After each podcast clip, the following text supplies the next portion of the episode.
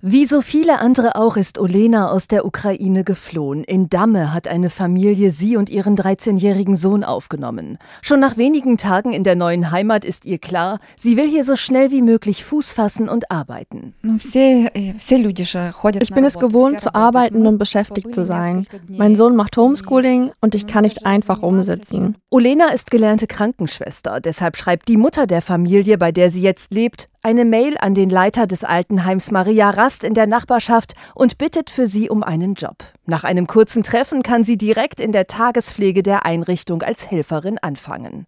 Dass sie kaum Deutsch spricht, ist für Stiftungsvorstand Werner Westerkamp kein Problem. Schon 2015 hat die Einrichtung Geflüchtete aus Syrien eingestellt. Einige dieser Leute sind heute immer noch bei uns tätig und äh, der Vorteil ist eben, man hat dort den ganzen Tag über Kontakt mit Menschen, mit denen man spricht. Mitarbeiter und auch Senioren und dadurch lernen die Mitarbeiter ganz automatisch die deutsche Sprache. Auch Olena übt fleißig Deutsch, auch nach Feierabend und sagt, die Arbeit lenkt mich ab. Wenn ich hier in der Tagespflege bin, dann bin ich beschäftigt. Und dann kommen die schweren Gedanken nicht so schnell hoch. Denn ihr Mann und ihr älterer Sohn, die beide als Ärzte in Krankenhäusern arbeiten, durften die Ukraine nicht verlassen. Bis sie sich wiedersehen, will Olena selbst für ihren Lebensunterhalt sorgen. Bald will sie in eine eigene Wohnung ziehen. Und sie wünscht sich vor allem eins.